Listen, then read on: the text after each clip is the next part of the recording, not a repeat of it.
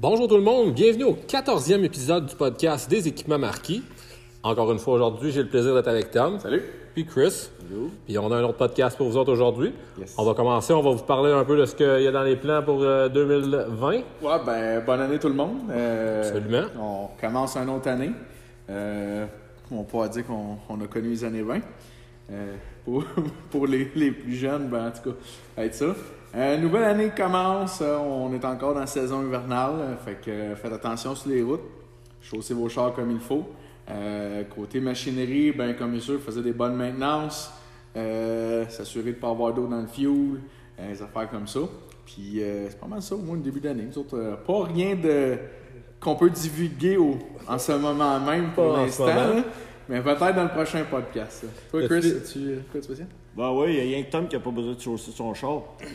Parce que ça sert à rien, il n'y a pas de clé. Ouais, c'est ça. pour ceux qui ont vu, j'ai perdu mes clés pour la millième fois. Fait que, Mais au moins, tu les as retrouvés. Ouais, je les ai Raconte-nous l'histoire un peu de quand tu as été chanceux pour trouver tes clés. Donc, j'ai euh, j'ai perdu mes clés euh, à petite école à mon garçon pendant le spectacle de Noël. Il neigeait, puis en tout cas, sans m'en rendre compte, je perds mes clés, ça a tombé de mes poches. Euh, quand c'est pas mes clés, c'est mon portefeuille, c'est un des deux. là. Puis, euh, en tout cas, après recherche et puis euh, après avoir su le prix que ça coûte à refaire faire un set de clés, j'étais découragé. Sylvain, euh, notre vendeur, a dit... Le génie. Ouais, il dit, va te louer un, un détecteur de métal, tu vas le trouver. fait que... Chris, euh, 15$ piastres pour le détecteur de métal, merci location.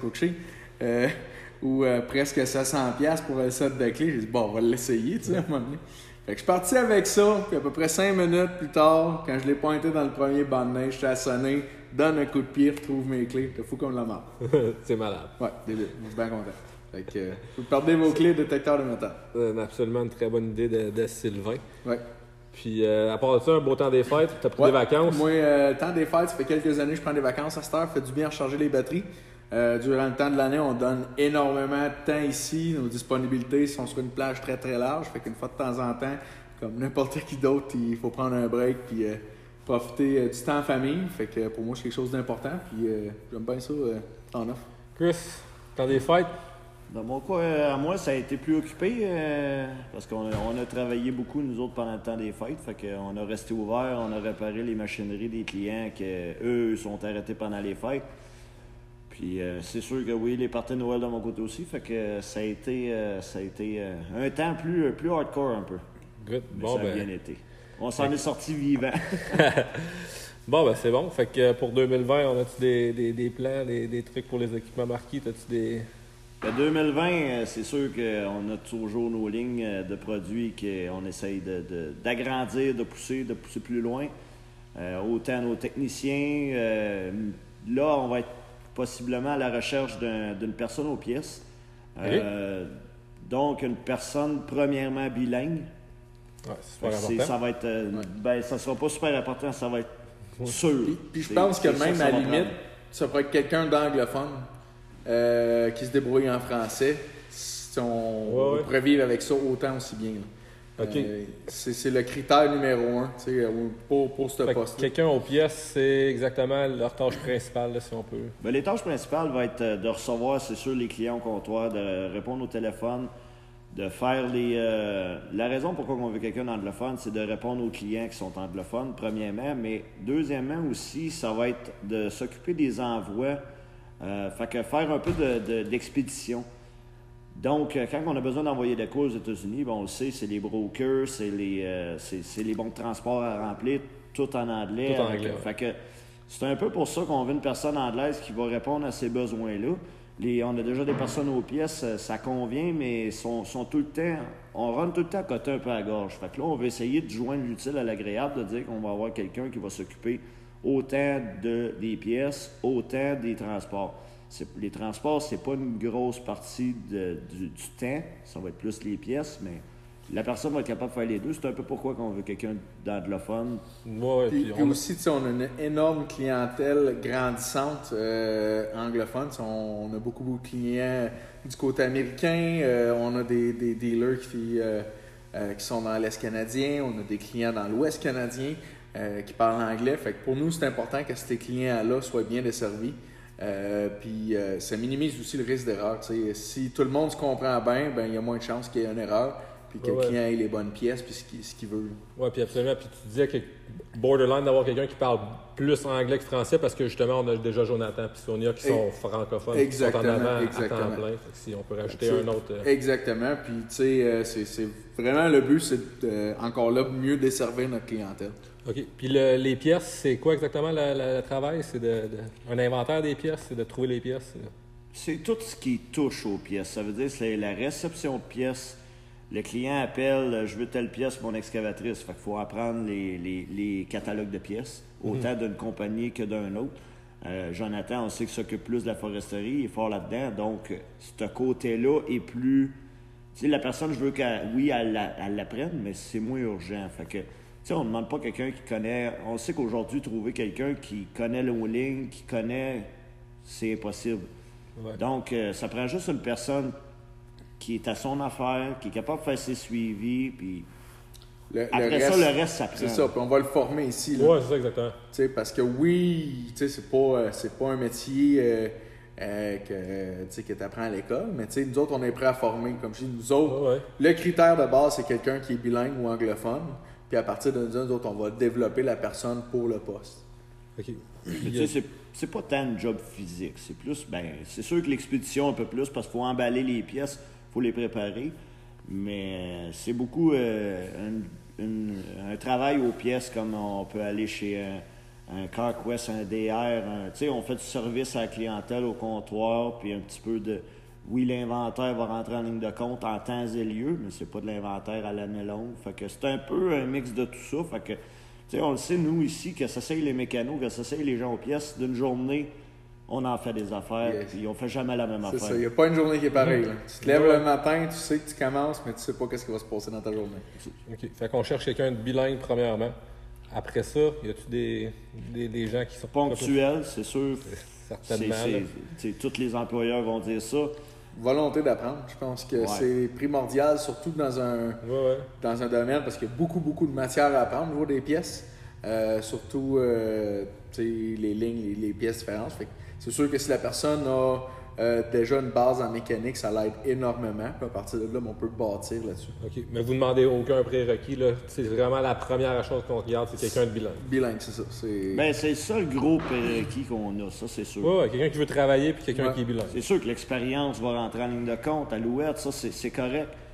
Mais, tu sais, on sait qu'aujourd'hui, il faut, faut pas tant être trop. euh, Ben non, c'est sûr. J'aime autant ouvrir plus large puis dire, regarde, on, on ouvre un poste, on sélectionne, puis on va, on va prendre ce qui arrive le mieux. Mais je pense que moi, tout le monde a droit à sa chance aussi. Puis qu'on le connaisse ou qu'on le connaisse pas, si la personne la veut, tu sais, moi, je suis parti, puis il y a des, bien des affaires que je connaissais pas, que j'ai appris. Puis je fais quelqu'un d'aussi compétent tant qu'à moi que Ouais, quelqu'un ouais, d'autre. là, ouais, ouais, ça. Tant qu'on veut apprendre. Le vouloir, il faut que ça aille là. Moi, je pense que faut, faut que ça parte de là. Ah ben, je pense que si vous connaissez des gens qui sont intér- sont intéressés, il n'y a pas vraiment de critères à part être bilingue puis vouloir travailler. Que si vous avez des, des candidats, s'il vous plaît, juste les, les indiquer si vous connaissez des gens. Envoyez votre euh, CV directement à Christian. Oui, vous pouvez me l'envoyer directement par courriel. On est aussi sur euh, Job Illico, on est là. Euh, là, je sais qu'il va falloir que j'ouvre les. euh, J'en ai eu certains sur Job Illico, j'aime autant le dire, parce qu'il y en a qui vont dire que je, je l'ai envoyé, puis. Mais euh, je vais rouvrir les. euh, les. euh, les euh, voyons. Tu vas le dire. Là, tu vas Le poste officiel. Non, Capable. pas ouvrir le poste, là, mais les, euh, des, des entrevues, excusez. Ouais, ouais.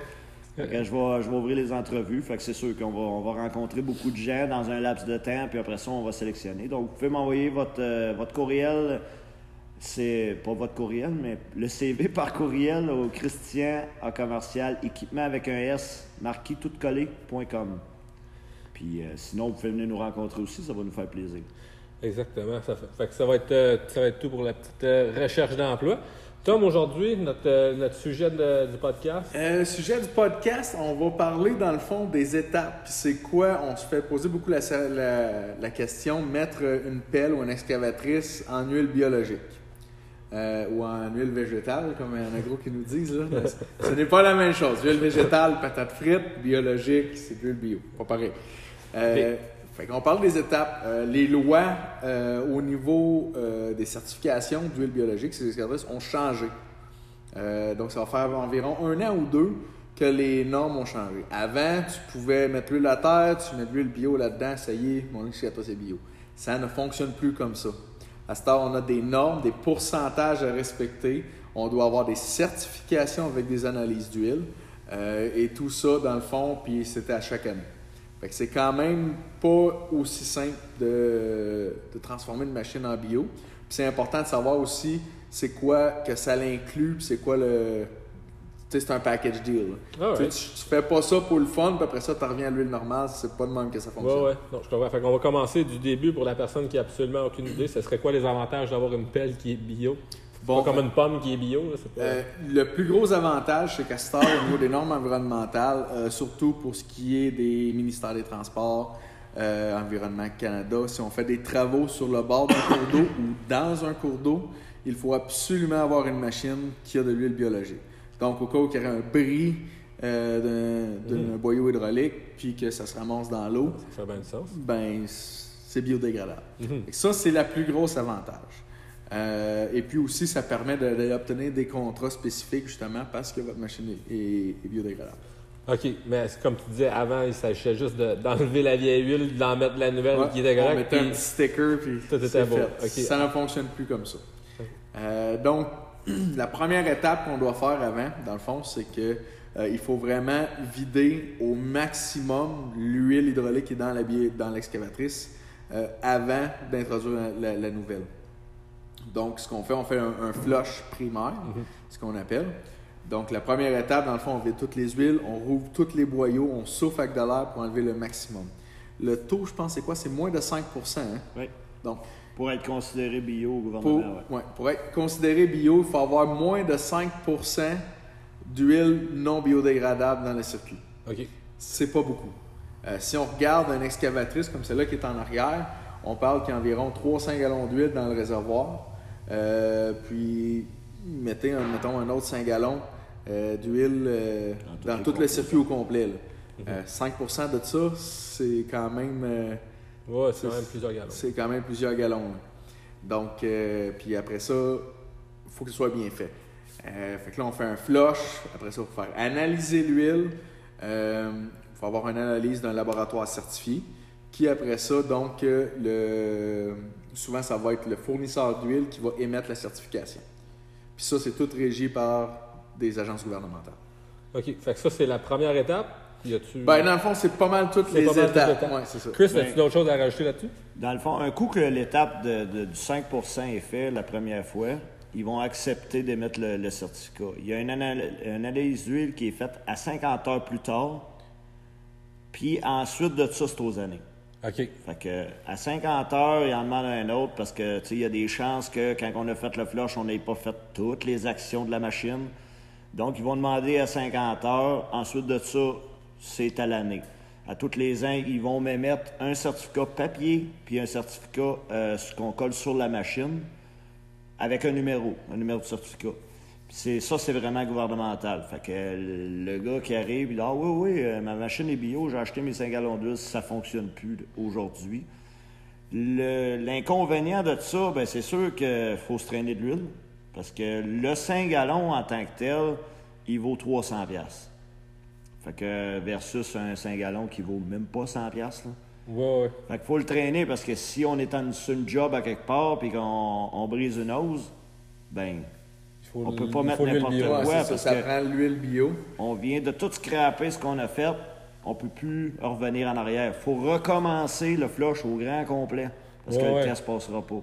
Fait que c'est bien important de le comprendre à tous les clients qui nous demandent d'être en bio, je leur explique en long pas en large ce que ça implique, parce que c'est quand même. Tu sais, euh, changer une pelle en bio, c'est 24 heures qui donne environ de timing. Fait que c'est 24 heures de main-d'œuvre, c'est 300 gallons à 300 pièces. Fait que, on parle d'une job de grosso modo là, sur une petite excavatrice comme Canarière, c'est 5000 dollars pour faire la transformation. Fait que c'est coûteux. Oui, les contrats vont peut-être venir avec, mais il faut être conscient que si on manque d'huile ou on ne peut plus se dépanner où on veut. Là. OK. Puis, tu sais, moi, je conseille pas de dire, bon, ben, j'avais de la shell bio dedans avant, puis là, j'en ai manqué, j'ai été acheter de la panolin. Je le conseille pas. Parce qu'on ne mélangera pas deux, deux sortes d'huile. On est bio, il ne faut pas l'oublier. On est un grade au-dessus. Je ne prendrais pas la chance personnellement de le faire, mais fait que je conseille à mes clients, traînez-vous un ou deux 5 gallons. C'est rendu là, euh, on, est, on, peut être à l'aise. Ouais, ouais. Mais c'est 600, 600 qu'on traîne au cas. Ouais, ouais. C'est-tu quelque chose qui est vraiment en demande de plus en plus? Ça l'a été, euh, ça été une grosse mode. On en a fait euh, quand même plusieurs. L'année passée, on a fait plusieurs. Ça a été. Euh, ça a baissé un petit peu, là. Ça a pris un rythme un peu plus. mais tu sais, il y a plusieurs fournisseurs aussi qui en filent. Il n'y a pas juste nous. Fait que. Mais c'est sûr que c'est devenu très coûteux. Avant, c'est comme Tom disait, on flochait l'huile, on en mettait de la neuve, on était parti, on était bio. Fait qu'aujourd'hui, il y a beaucoup moins de monde qui sont intéressés à aller jusque-là parce que c'est plus coûteux, puis c'est... Mais au moins, c'est régi, parce qu'avant, il n'y avait rien de régi là-dedans. Il n'y avait pas de test d'huile, il n'y avait pas rien. Là. Oui, oui, fait que c'était une certification qui ne donnait pas grand-chose. Exact, il fallait juste traîner notre facture. Mais tu sais, la facture... Oui, oui, ça peut être la vieille facture. Exact. Fait que c'est correct d'un sens, puis... Euh, mais ça va devenir de plus en plus populaire, parce qu'en Europe, on le sait, là, c'est... C'est quelque chose qui est commun. Tu vois, même... Euh, euh, Nelson, euh, en Autriche, euh, il y a, je peux dire, presque 70% des forêts privées qui exigent genre, des machines qui run à l'huile bio. Oui, ben c'est ça que je m'en allais. C'est que ici, en ce moment, c'est quelque chose de, de, d'un luxe qu'on fait pour les cours d'eau. Puis, vraiment, c'est, je veux dire, l'huile qui coule à terre dans le cours chez vous, peu importe, c'est pas bon. Là, puis en général. C'est pas bon, c'est pas bon, mais tu sais, il y a tellement, tellement de choses. Si on va regarder l'exemple, mettre de l'huile bio d'une bûcheuse tous les gars vont être là, vont dire What, pas d'allure, on met de l'huile, on pète une hose. Euh, j'ai compris, c'est ça, mais on n'est pas rendu là. Je pense qu'au niveau de, du Québec, du Canada, on n'est pas rendu là encore pour dire que tout est bio. L'autre affaire qui est très importante, je vais le mentionner, de l'huile bio n'a pas les mêmes capacités lubrifiantes qu'une huile ordinaire. Ça, c'est le, le, plus gros mise en garde. Donc, on doit faire analyser sur une base régulière son huile pour être sûr qu'elle a encore toutes gardé ses capacités lubrifiantes. Mhm. Non seulement pour dire oui, elle est encore bio, mais est-ce que les capacités lubrifiantes, est-ce que la viscosité, est-ce que tout est encore euh, présent dans mon huile pour être capable de mhm. bien lubrifier mon système hydraulique? Euh, vu qu'on n'a pas de composantes synthétiques dans l'huile, euh, qui fait que l'huile peut lubrifier mieux dans de l'huile biologique. Euh, il y en a certains, mais c'est pas pareil comme l'huile ordinaire. Donc, c'est une huile qui est à plus high maintenance, plus haut entretien sur une pièce d'équipement. Euh, on, a vu beaucoup, beaucoup de machines où ce que les gens vont garder l'huile bio dedans des heures et des heures et des heures et des heures. Et comme je dis, ça perd son efficacité lubrifiante. Donc, on va se ramasser avec des problèmes de pompe, on va se ramasser avec des systèmes hydrauliques qui surchauffent. C'est une des choses les plus importantes. Comme je dis, c'est le coût.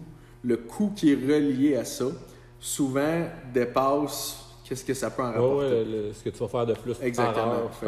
c'est pour ça que les gens étirent les changements d'huile. C'est sûr que quand on parle plus d'un changement d'huile à 200-300 on parle d'un changement d'huile à 600-700. C'est trois fois le prix. C'est sûr que sais, euh, je trouve ça drôle parce que Tom parlait tantôt d'huile végétale, mais c'est parce que si on en parle, c'est parce que c'est arrivé. Moi, on repense au monde bateau, on en faisait beaucoup avant. Les, les, les monts bateaux sur le bord de l'eau, euh, les gens, ben, on va mettre de l'huile végétale. Fait que, tu sais, c'est des gens, je, je, les mets pas en tort parce qu'ils connaissent pas ça. Mais pour eux, l'huile végétale, c'est d'aller à l'épicerie, puis c'est de, la mazola qu'on achète euh, pour mhm. mettre dans la friteuse. Mais si vous saviez la job que ça fait dans le unit, parce que votre friteuse ressemble à quoi un coup qu'elle a chauffé des, dizaines de fois, ben ça fait la même affaire d'un unit. Fait que toutes les valves viennent gommer le dedans de la tank, ça fait pareil comme un dedans de friteuse quand on l'ouvre.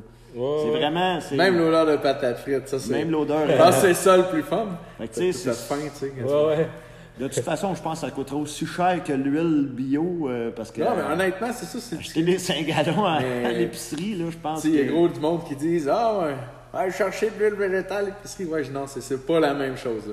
Végétal et bio, c'est pas la même chose. Ouais, ouais, c'est ça. Est-ce qu'il y avait d'autres points que vous voulez rajouter sur, euh, sur, sur, ça? Non, ben, je pense que ça fait.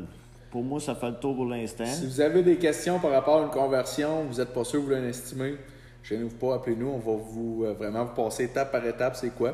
Puis c'est pas nécessairement juste une excavatrice, ça peut être un loader, dans le fond, n'importe quel équipement qui peut euh, avoir un système d'huile biologique dedans. OK, mais ça me semble, ça me semble être très logique comme, comme procédé. Sauf que, comme tu dis, dans tous les procédés, des fois, il y a une période d'ajustement que l'huile est peut-être moins bonne. Peut-être un jour, ça va venir le même prix, puis ça va venir proche, puis là, ça va en valoir le- la, la peine. Pour l'instant, c'est c'est quand même un, un pensez-y bien. Mais je pense que c'est c'est intéressant pour les gens de savoir que, que ça existe. Ouais, ouais. C'est un produit dispendieux. Un, un jour, je pense que le gouvernement va se rendre compte que les produits sont trop chers pour que. Parce que ça serait pas mauvais que toutes les excavatrices aillent là-dessus. Sauf que là, c'est trop cher, puis j'ai compris. Là, c'est le client qui va finir par payer. Puis... À un moment donné, je pense que ça va s'ajuster. Ça va avec le volume aussi. Plus qu'il y a de demandes, plus qu'il va en avoir. Exact. Ça va faire baisser les prix. Fait que c'est. Comme je dis, c'est- c'est quelque chose qui va venir. On, on va s'adapter. euh, puis euh, on, ça va. Peut-être que ça va venir. Peut-être qu'on va avoir des pelles électriques avant ça, on ne sait pas. Ouais, c'est ça. Ça commence. Ça commence. Ah ouais? euh, beaucoup de nouvelles technologies euh, qu'on qu'on voit venir, qui s'en viennent, que, euh, pas au niveau des fabricants, mais des, encore des concepts, des prototypes qu'on voit des fabricants d'hydraulique, euh, dont les cylindres 100% électriques. Donc, il n'y a plus de pompe hydraulique, toute marche électrique, Ouais, avec ouais. des, euh, des huiles euh, euh, synthétiques, dans le fond, là, qui changent avec un magnétisme. Un peu le même système que les suspensions, les nouvelles suspensions électroniques, ces autos, où c'est. fait qui, qui ajustent. Des magnets.